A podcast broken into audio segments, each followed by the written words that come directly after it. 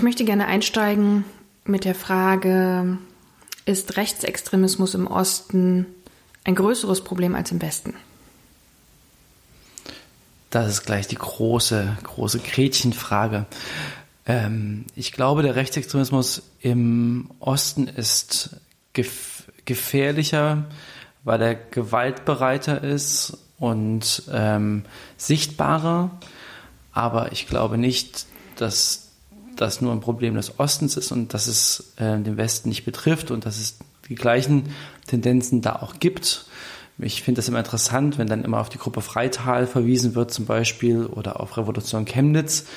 Aber zum Beispiel ähm, die Bamberger Gruppe, die auch vor drei Jahren aufgeflogen ist, auch eine rechtsterroristische terroristische Vereinigung, ähm, über die wird nie gesprochen, auch in den bundesweiten Medien. Die fällt dann immer hinten runter, obwohl es genau die gleichen Tendenzen gibt oder auch was Strukturen angeht, ähm, rechtsextreme Kameradschaftsstrukturen oder autonome Nationalisten, die gibt es in Dortmund und Bremen genauso. Aber wenn darüber berichtet wird, dann sind die meistens in Sachsen.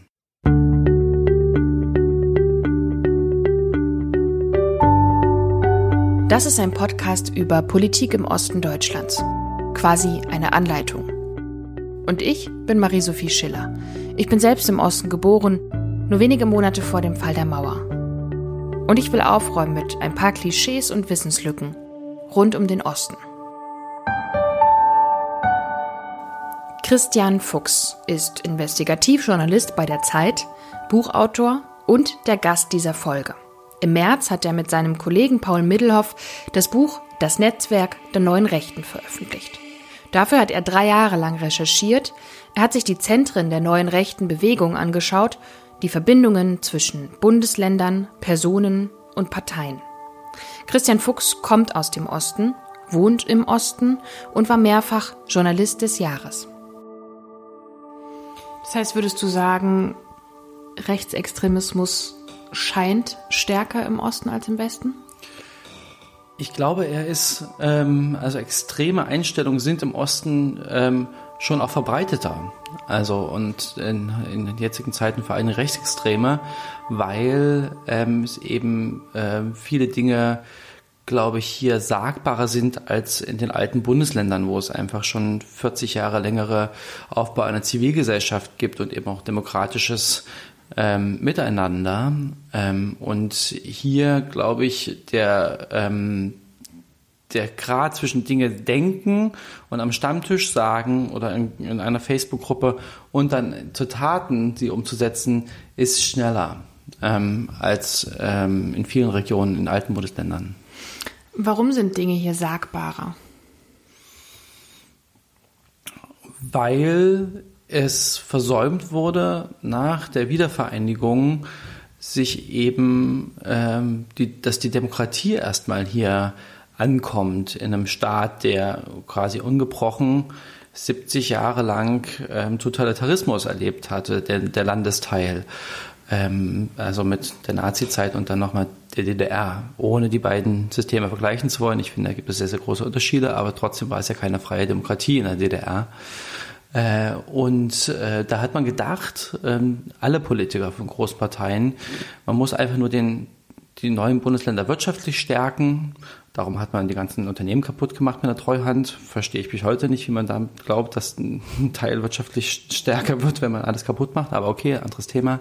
Also man hat ne, blühende Landschaften von Helmut Kohl, aber hat nicht daran gearbeitet oder daran gedacht, dass man vielleicht auch ähm, demokratische Strukturen erlernen muss erstmal. Und darum ist es hier, manche Sachen einfach haben sich schleichend, ähm, ähm, Dinge, haben sich Dinge radikalisiert oder haben Menschen ähm, äh, in, in unserem Landesteil hier äh, äh, so, eine, so eine Form von äh, Vertrauensverlust in so die demokratischen ähm, Organisationen sich selber erlernt, ähm, den es im Westen nicht gibt.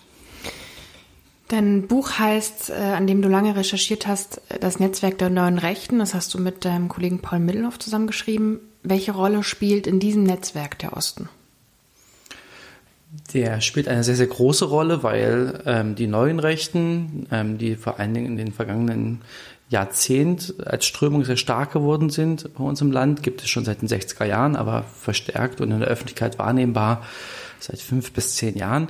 Ähm, die haben sich hier äh, den Osten als Rückzugsraum ausgesucht. Also fast alle Führungsfiguren dieser Bewegung, ob das Publizisten sind wie Jürgen Elsässer oder vom Kompaktmagazin oder ähm, Götz Kubitschek von der Sezession oder ob es Politiker sind wie Björn Höcke oder Alexander Gauland oder Andreas Kalbitz von der AfD ähm, oder Till Schneider in Sachsen-Anhalt ähm, oder alle möglichen anderen Aktivisten von der identitären Bewegung zum Beispiel kommen zu 99 Prozent aus den alten Bundesländern oder aus Österreich ähm, und haben sich hier niedergelassen. Ähm, äh, und äh, da fragst du, kannst du mich jetzt fragen, woran das liegt? Ähm, weil es eben hier Orte gibt, ähm, wo man sehr günstig Immobilien erwerben kann, was es in Bayern nicht so einfach wäre oder in Niedersachsen. Ähm, und weil, wie Götz Kubitschek das mal schön zusammengefasst hat, ähm, äh, hier, was das, das, das, was ich mache, und er wohnt in Schnellroda in Sachsen-Anhalt, das, was ich hier mache, könnte ich zu Hause in meiner Heimat nie machen. Da gäbe es immer eine aufgescheuchte Gymnasiallehrerin oder einen ähm, Kirchenvorstand, der mir das Leben zur Hölle machen würde. Und das ist das, was ich vorhin meinte, mit eben der Zivilgesellschaft, die dort nicht existiert. Ähm, und ähm, dann kommt noch dazu, dass eben hier auch ähm, die neue Rechte es geschafft hat, ihren, ihre Form von ähm, Gesellschaftsveränderung in Tradition zu stellen mit 1989. Also sie sehen Ostdeutschland als Vorzeige Counterculture East, gibt es auch so einen Rap-Song, einen Neurechten. Also sie sehen das so als Widerstandsnest in Deutschland. Die Ostdeutschen haben schon mal eine Revolution gemacht, da kann man doch anknüpfen und kann jetzt die nächste Revolution ähm, machen. Und sie glorifizieren das und bauen das so ein bisschen in ihr Narrativ ein, dass der Osten quasi so die, die rebellische Ecke ist Deutschlands. Und gibt es diese Zivilgesellschaft hier einfach nicht so stark oder ähm, also sind die Menschen dafür nicht da oder sagen die Menschen nichts? Die Menschen sind natürlich da. Die sind ganz, die sind, ich sehe das ja jeden Tag. Ich wohne ja auch in den neuen Bundesländern. Ähm, sie sind nur in bestimmten Regionen nicht mehr da, weil sie da abgewandert sind, weil sie da keine Zukunft gesehen haben. Ne? Der demografische Wandel ähm, sie sind in die Städte abge, abgewandert und das sehe ich ja. Ich habe in Weimar gewohnt, ich habe in Jena gewohnt, ich habe in äh, Leipzig jetzt lange Zeit gewohnt. Ähm, da gibt es funktionierende Zivilgesellschaften. Da gibt es Menschen, die reflektieren, Menschen, die debattieren, die sich äh, Entwicklungen, die gegen die Demokratie sind, entgegenstellen. Ähm, das gibt es in vielen kleinen Orten, äh, in dem auch meine Familie gelebt, in Thüringen zum Beispiel, äh, nicht. Ähm, da ist, hat man schon eine, eine, hat man schon eine exklusive Meinung, wenn man auf dem Spielplatz neben der Mutter sitzt und die sich aufregt, dass jetzt bald hier die scheiß Kanaken kommen, weil ein Flüchtlingsheim eröffnet wird und dann, wenn man dann sagt, wieso Kanaken, was haben die denn getan? Und dann ist das schon beachtlich, wenn man so eine Gegenposition einnimmt dort. Ähm, das ist das Problem eben, dass es bestimmte, bestimmte Regionen gibt, in denen sie nicht mehr existiert aber medial werden eben nur diese Regionen wahrgenommen und andere Regionen ähm, nicht. Zum Beispiel Jena ist dann halt eine Stadt, die wirtschaftlich brummt und eine Universitätsstadt, aber ist keine ostdeutsche Stadt zum Beispiel. Ja? Oder Leipzig, da ist irgendwie das, das coole neue Berlin, aber findet es ist irgendwie nicht im Osten so, ja. Ist halt eine coole Stadt einfach nur. Und immer wenn es negativ ist, dann ist es dann automatisch ostdeutsch. Hm. Kann man also sagen, Ostdeutschland wird bewusst von der neuen Rechten ausgenutzt? Es wird genutzt. Es wird genutzt. Ähm, also wenn man sieht, dass eben auch äh, in Sachsen-Anhalt zum Beispiel über 25 Prozent der Wähler die AfD gewählt haben, die nicht alle AfD-Mitglieder sind Neurechts und nicht alle AfD-Politiker, aber immer mehr, große Teile sind von dem neurechten völkischen Flügel bestimmt. Ähm, also wenn man das sieht, dass 25 Prozent ähm, äh, die wählen, dann gibt es auch einen Bedarf ähm, eben nach so einer Kraft, die die neue, nach so einer Erzählung, die die neue Rechte anbietet. Und ähm, also es ist ein, glaube ich, sich gegenseitig befruchtendes Ding. Also die Vordenker sind hierher gekommen, weil sie halt auch gute, das auf fruchtbaren Boden fällt, was sie anbieten. Ich würde gerne ein bisschen mehr über die AfD sprechen. Ähm, welche Rolle spielt denn die AfD im Zusammenhang mit der neuen Rechten? Also die AfD ist eine Art Gravitationszentrum der neuen Rechten ähm, in zwei Richtungen.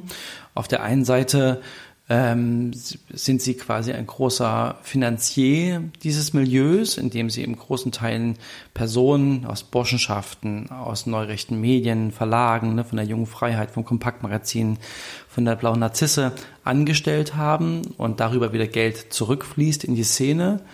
Ähm, auf der anderen Seite aber auch ähm, die Ideen, die ideologischen ähm, ähm, Konzepte der neuen Rechten in die Breite, in die, in die Mitte bringen. Also durch die Landtage, durch die Bundestage, weil nämlich, durch den Bundestag, weil nämlich die Vordenker ähm, heute Berater sind der AfD. Also man sieht das zum Beispiel daran, dass es in Sachsen-Anhalt mal eine Anfrage gab über im Landtag über, ähm, über linksextremistische Vereine, also Anführungsstrichen, und wie viele Millionen die kriegen und was die bekommen und ob nicht das ne, den, den Linksextremismus gefördert wird mit Steuermitteln. Die hat ein kleiner Verein, ein neurechter Verein, ein Prozent für die AfD geschrieben und recherchiert diese Anfrage, ne? oder auch bestimmte Begrifflichkeiten die in den Theoriezirkeln der neuen Rechten erdacht wurden, jetzt überreden im Bundestag ähm, salonfähig gemacht werden sollen. Warum verfängt die AfD gerade im Osten so stark? Weil die AfD eine sehr einfache Antwort auf sehr komplexe Probleme hat. Ähm, also man muss sehen, dass wir in einer sehr, sehr, sehr, sehr schnellen postmodernen Gesellschaft leben. Nicht nur wir in Deutschland, sondern im gesamten westlichen Welt, im globalen Norden, ähm, in dem innerhalb von 25 Jahren auf einmal ähm, schwule Städte Bürgermeister werden können, sogar heiraten dürfen, in dem schwarze Präsidenten von Amerika werden können, eine Frau Bundeskanzlerin werden darf, man seit Mitte der 90er Jahre seine Frau nicht mehr schlagen darf, seine Ehefrau laut Gesetz äh, jetzt auf einmal man darüber nachdenken muss, ob man wirklich dreimal am Tag Tierfleisch äh, aus Massentierhaltung essen sollte. Ähm, all diese Dinge waren viele Jahrzehnte überhaupt kein Thema. Sie waren, das war die Normalität. Und auf einmal wird Normalität in Frage gestellt. Und wenn man sowieso mit seiner Identität hadert innerhalb, ne, als Ostdeutscher einer großen Gesellschaft, ähm, und da gibt, kommt eine politische Kraft und sagt, ihr seid okay, es ist in Ordnung, ihr könnt so bleiben, wie ihr seid, diese dekadente liberalen Eliten in den Großstädten, die da sitzen, die haben irgendwie eine, einen an der Waffel, jetzt wo sie über Gender-Sternchen reden und so. Aber ihr seid in Ordnung, ihr könnt so bleiben, wie ihr seid. Das ist natürlich eine sehr bequeme Antwort auf viele, viele Identitätsprobleme, die, die da sind. Und noch ein zweiter Punkt. Die AfD hat so ein bisschen die ähm, Funktion übernommen, die die PDS-Linkspartei in den 90er Jahren hatte, dass ähm, sie sich quasi auch als ähm, Anwalt der, der Ostdeutschen geriert. Äh, was interessant ist, weil eben die Führungsfiguren alles Westdeutsche sind. Also, dass man sich immer noch von Westdeutschen was erzählen lässt, wer man eigentlich ist, ist irgendwie auch skurril.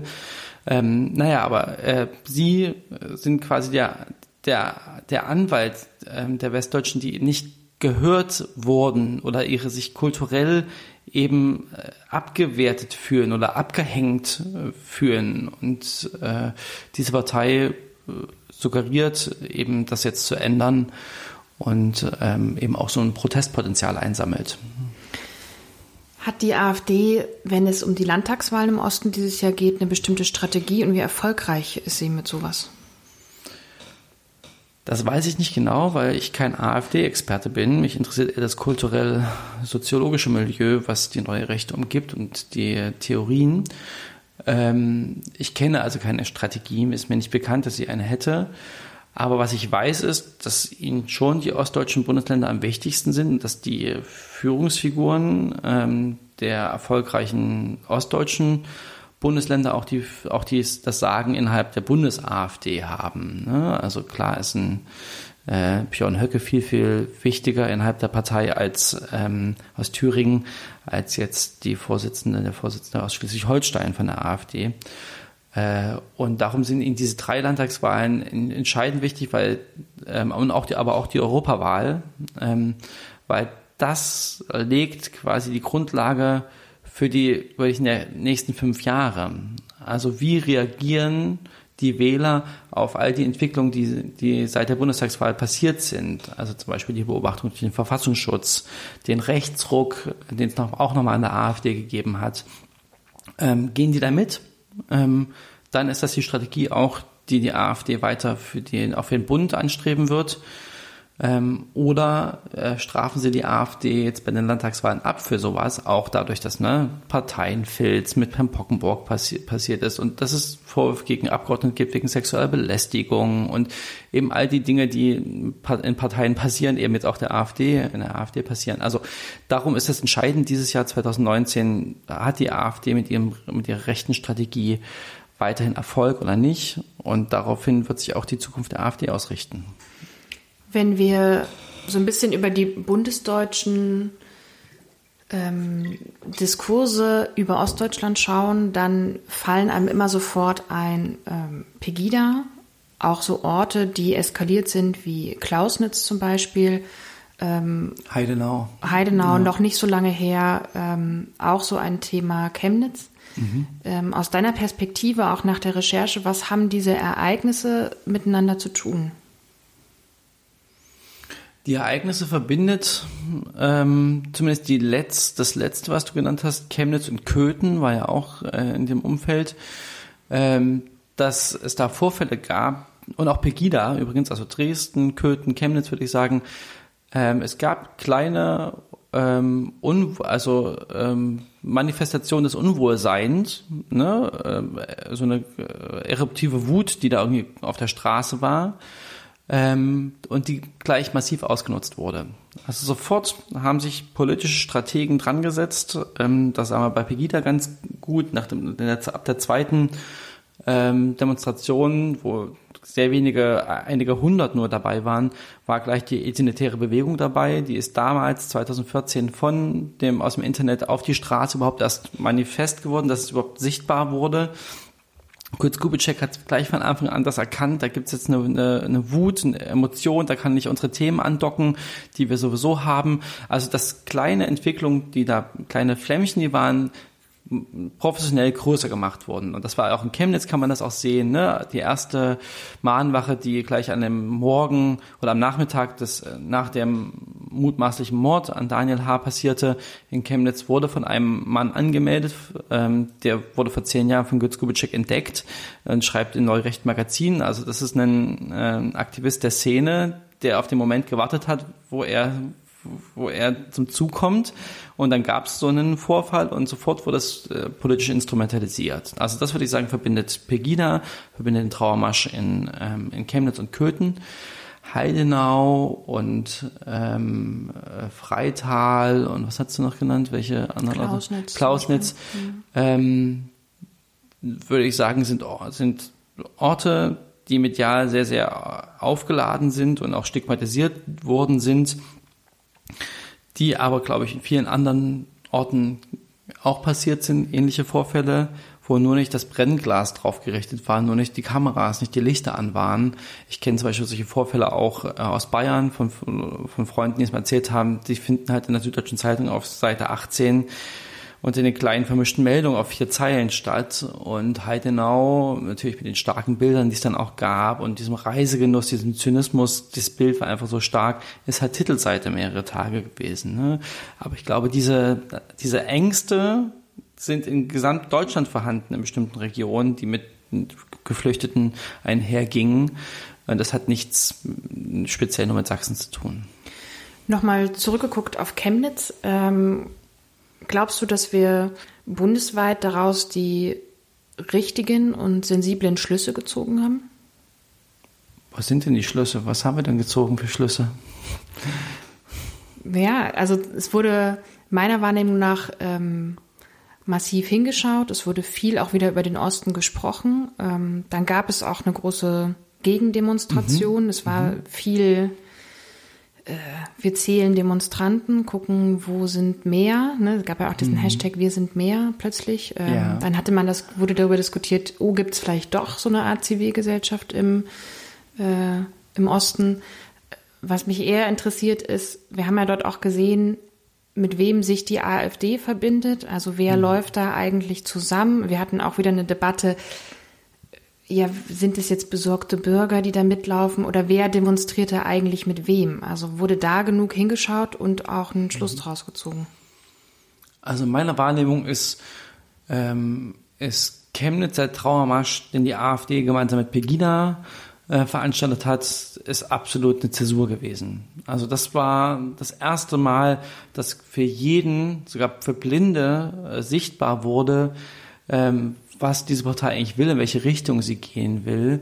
Weil eben, du hast es sehr richtig angesprochen, nebeneinander Vertreter der identitären Bewegung, die vom Verfassungsschutz beobachtet werden, neben der AfD, die in Teilen jetzt auch vom Verfassungsschutz beobachtet wird, neben konservativen Publizisten und Publizistinnen, neben neurechten Vordenkern, aber auch alten Neonazis, von die Rechte, von der NPD, NSU-Unterstützerumfeld ähm, und gewaltbereiten Hooligans und, und alten Skinhead-Strukturen ähm, demonstriert hat und sich davon nicht abzugrenzen, sondern da quasi so einen, einen rechten Block zu bilden, zu formen. Das da muss dem Letzten aufgekommen sein, was eigentlich die Geisteshaltung der AfD ist. Das ist zumindest von, von weiten Teilen der AfD.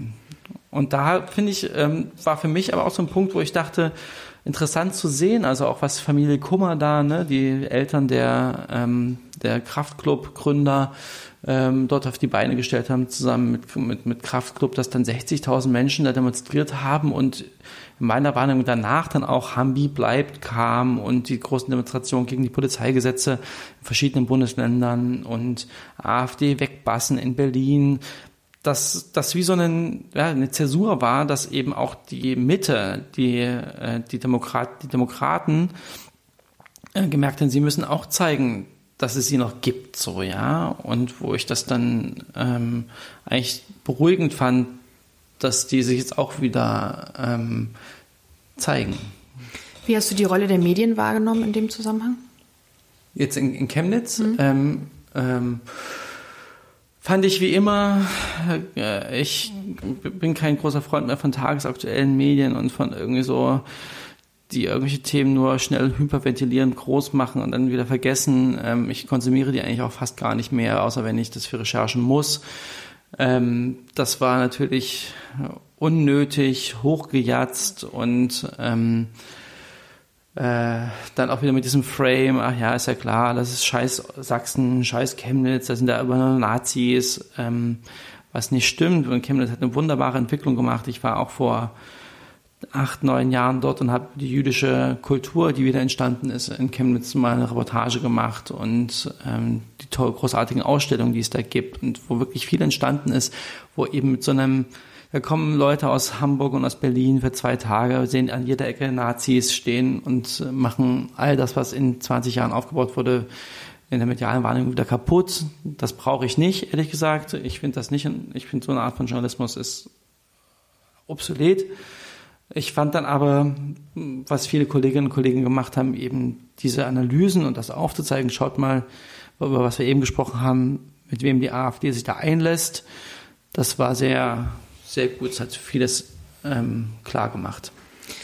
Wenn wir darüber reden, dass ähm, der Osten ein wichtiger Teil ist von äh, dem Netzwerk auch der neuen Rechten, würde ich gerne darüber mit dir sprechen.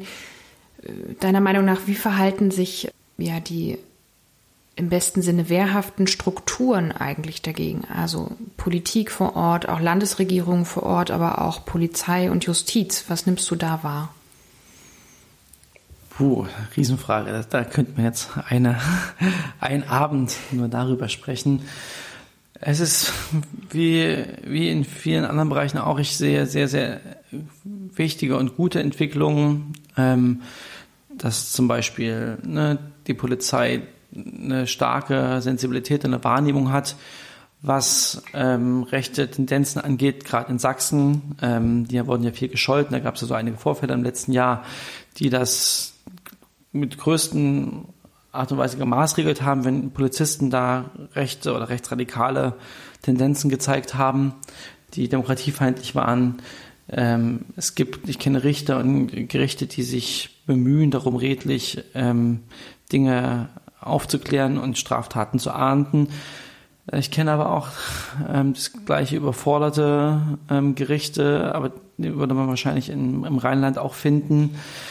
Und ähm, zum Beispiel finde ich die Rolle, ähm, die Kretschmer, ähm, der Ministerpräsident von Sachsen, äh, fährt und wie er versucht, ne, die Stimmung wieder einzufangen, die es gibt, bewundernswert, dass er sich den Debatten stellt, dass er immer hinfährt, dass er mit den Leuten versucht zu sprechen und eben sich ganz klar abgrenzt von antidemokratischen Strukturen und nicht mit denen flirtet. Ja? Und das sehe ich jetzt in Brandenburg zum Beispiel auch, das sehe ich in Thüringen natürlich auch mit der Linkspartei in der, in der Landesregierung.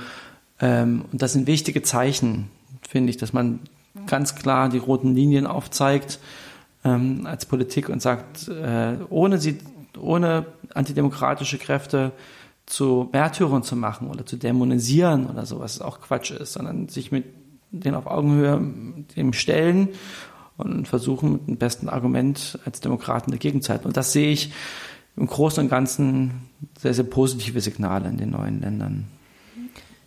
Du beschäftigst dich inzwischen seit, kann man sagen, Jahrzehnten ähm, nicht nur mit Ostdeutschland, sondern auch mit ähm, Rechtsextremismus oder rechten Tendenzen. Was würdest du sagen, was hat sich so am stärksten deiner Wahrnehmung nach verändert? Am stärksten hat sich verändert, dass ich, dass ich die, dass das politische Klima ein anderes ist. Also, wenn man im Jahr 2010 oder als der NSU aufgeflogen ist, 2013 über Rechtsextremismus berichtet hat, dann gab es mein Gefühl einen Konsens, einen gesellschaftlichen, dass das eine Minoritätenmeinung ist, die äh, nichts mit Demokratie zu tun hat und ähm, wo man, was irgendwie zwei, drei Prozent der Menschen offen geäußert haben, rassistische Einstellungen. Und wenn ich heute über solche Dinge schreibe, dann bekomme ich am nächsten Tag einen Shitstorm, tausend äh, wild gewordene rechte Trolle mich beschimpfen, beleidigen und ähm, ganz offen mich entweder wahlweise ins Gas wünschen oder ins ähm, äh, an Galgen und ich bin dann mal, manchmal bin ich Stasi 2.0, manchmal bin ich irgendwie Nazi, nämlich ein, ein roter Nazi, ein, ja, ein Linksfaschist. Ähm, ähm, und dass man mit Klarnamen mir da E-Mails geschrieben werden, Brief geschrieben werden über soziale Medien, äh, ist so eine Ne, so eine Akzeptanz oder eine Normalisierung von, von solchen menschenfeindlichen Einstellungen, die es so vor zehn Jahren auf keine Fälle gab. Ähm, und das ist so eine Entgrenzung, eine Enthemmung und eben auch, wo ich sehe, dass Gedankengut ähm, tief in die Mitte der Gesellschaft einge, äh, eingekommen ist. Und das war immer der Konsens. Äh, es gab immer rechtsextreme ähm, Brandstifter und ähm, Gewalttäter in Deutschland, aber dass sie so akzeptiert werden, ja, dass sie so eine Normalisierung, das gab es früher nicht. Auch die Reaktionen auf euer aktuelles Buch sind, ähm, wie ich das so vernommen habe, recht heftig. Ähm, wie gehst du damit um? Naja, also es überrascht uns jetzt nicht, ähm, dass bestimmte Personen und bestimmte Organisationen jetzt ihre gesamte Power darstellen und dieses Buch verhindern wollen. Ähm, also juristisch mit verschiedenen Versuchen, ähm, mit eben den Shitstorms, die wir erleben, mit beleidigenden, diffamierenden, beschimpfenden, eher abschneidenden Artikeln in den eigenen Medien, in den Neurichtmedien, die dann teilweise 1000, 2000 Mal geteilt werden, ja, wo richtig, wo wir auf eine Stufe mit Kinderschändern gestellt werden. Also unter der Gürtellinie, auch da der Diskurs vollkommen kaputt, wie ich finde, von der Seite aus. Ähm, also es überrascht uns nicht, doch die Heftigkeit äh, ist schon ähm, was Besonderes. Also wir versuchen das professionell zu nehmen und ähm, wenn ich aber sagen würde, es macht nichts mit mir, würde ich, glaube ich, lügen. Woher nimmst du den Antrieb dafür, trotzdem weiterzumachen? Das ist mein, das ist mein Job. Also ich stelle mir die Frage gar nicht, ich bekomme sie oft gestellt, ich stelle sie mir aber nicht, weil ich halt denke, ein Handwerker, den kann auch einen, einen Hammer auf dem, auf dem Fuß fallen, das ist sein Berufsrisiko. Und mein Berufsrisiko ist eben, dass sich Menschen, die sich getroffen fühlen, wehren. Ähm, das war schon immer so in der Geschichte, dass der Überbringer von schlechten Nachrichten lieber einfach gekillt wurde, als ähm, die schlechten Nachrichten abzustellen. Also ich finde sogar, ähm, wenn man als Journalist überhaupt keine Kritik erfährt, hat man, glaube ich, sogar irgendwas falsch gemacht. Also, also jetzt nicht fachlich, das wurde uns ja nicht nachgewiesen, es gibt ja keine fachlichen Fehler, aber wenn man keine quasi Menschen sich nicht das nichts mit Menschen macht. Also das finde ich, finde ich noch schlimmer, so rum lieber ausgedrückt. Wenn ähm, Leute sich nicht damit beschäftigen, was ich für relevant empfinde, das würde ich noch schlimmer finden. So, ähm, und da muss man auch dazu sagen, wir leben noch in einer der besten Demokratien, die ich kenne. Ja, ich reise sehr viel, bin sehr viel unterwegs. Ich komme gerade aus Myanmar zurück. Das eine, war bis vor drei Jahren eine Militärdiktatur und das ist immer noch weit entfernt von einer funktionierenden Demokratie. Und wenn ich die Kolleginnen und Kollegen in der Türkei sehe, in Weißrussland, in Tadschikistan, im Iran, da möchte ich kein Journalist sein, ehrlich gesagt, ne? oder Russland. Also ähm, da sind wir hier noch im Paradies. Vielleicht zum Schluss ähm, mit dir nochmal auf die Landtagswahlen geschaut, die im Herbst sind. Wenn wir die Prognosen ernst nehmen, die momentan ähm, verschiedentlich vorhanden sind, gibt verschiedene Institute, auch verschiedene Erhebungszeiträume. Aber man kann sagen, die AfD liegt in diesen Prognosen so ungefähr in den drei Bundesländern bei 20 Prozent, vielleicht plus minus drei Prozent oder so, äh, Stand heute. Sollte das so kommen, was glaubst du, bedeutet das für die neue Rechte? Das würde bedeuten, dass sie sich etabliert haben, dass sie sich innerhalb des politischen Systems festgesetzt haben, anders als zum Beispiel andere neue politische Bewegungen wie die Piraten, die ja wieder vollkommen verschwunden sind aus den öffentlichen Wahrnehmungen. Ähm, und im Grunde genommen nämlich ihr Ziel, was sie haben, die kulturelle Hegemonie zu übernehmen und eine Anti-68 zu veranstalten, nämlich jetzt eine Art patriotische Wende, ja, und ähm, dass sie dem im großen Stück näher gekommen sind, indem sie eben es geschafft haben, eine neue politische Kraft über Jahre hinweg zu etablieren, die auch nicht so schnell wieder gehen wird. Und das ist ja schon in den Ländern um uns drumherum gelungen, in Polen, in Österreich, in der Schweiz äh, und vielen anderen Ungarn. Ähm, und das wäre dann auch für uns so festzustellen, dass wir in Deutschland uns mit der neuen Rechten wohl noch ein paar Jahre auseinandersetzen müssen. Was glaubst du, würde es für Ostdeutschland bedeuten? Vor allen Dingen, dass es natürlich ähm, vollkommen neues Nachdenken über politische Koalition geben wird. Ähm, also wird ja auch schon laut äh, darüber nachgedacht, äh, die, mit der AfD auch eine Regierung zu machen von bestimmten Politikern, bestimmter Parteien. Ähm, und ich glaube, es bedeutet auch, dass die demokratischen ähm, Parteien, ähm, weil es einen größeren neuen Feind gibt als jetzt kleine ideologische, demokratische, unterschiedliche Meinungen, ähm, sich mehr verständigen müssen, wie man gegen die größte Gefahr eventuell zusammensteht, die unsere Demokratie erlebt. Vielen Dank für das Interview. Gerne. Wenn euch diese Folge gefallen hat, ihr etwas Neues gelernt habt, dann lasst mir gern eine Bewertung bei Spotify oder iTunes da. Oder erzählt doch einfach jemandem, dass es diesen Podcast über Politik im Osten Deutschlands gibt. Zum Beispiel bei Twitter oder im echten Leben.